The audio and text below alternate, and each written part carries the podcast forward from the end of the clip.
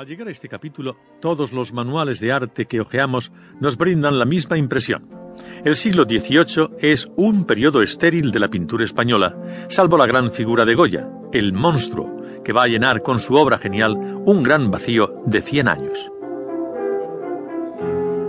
Este hecho, repetido y confirmado por 100 autores diferentes, es un poco extraño y hubiera debido despertar la curiosidad de los investigadores en búsqueda de las razones que lo hicieron posible. No ha sido así, sin embargo, y debemos contentarnos con las cuatro explicaciones tópicas. Cansancio de nuestro espíritu creador, influencia de la dinastía borbónica y del extranjerismo que trae consigo, directrices de la Academia de San Fernando, creada a mediados de siglo, etc. Debemos decir a fuer de sinceros que ninguna de ellas nos satisface, pero tampoco tenemos otras mejores, por lo que hemos de conformarnos con ellas o, en su defecto, ignorarlas y pasar sobre este hecho a conciencia de que todavía no nos lo explicamos.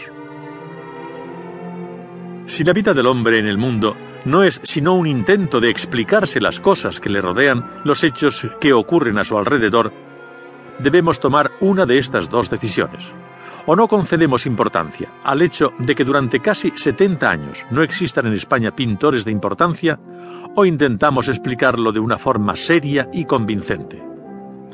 En el segundo de los casos, tomamos este hecho como un problema, es decir, nos sorprendemos de que esto ocurra, máxime cuando en las otras ramas artísticas, como la arquitectura, tenemos en el 18 nombres de gran importancia.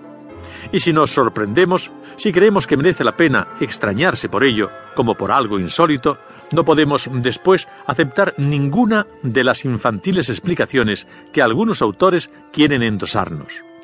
Reflexionemos sobre algunas de ellas. Por ejemplo, el cambio de dinastía y la importación de artistas extranjeros que llevaron a cabo los Borbones.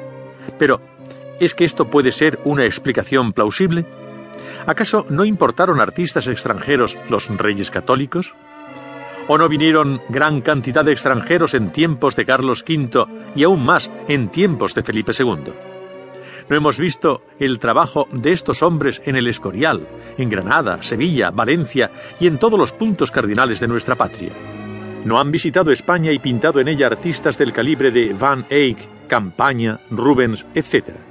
No hemos considerado como el artista más expresivamente español a un extranjero nacido y formado en tierras lejanas como el greco. Y por fin, la última pregunta. ¿Cómo contestar a todo esto?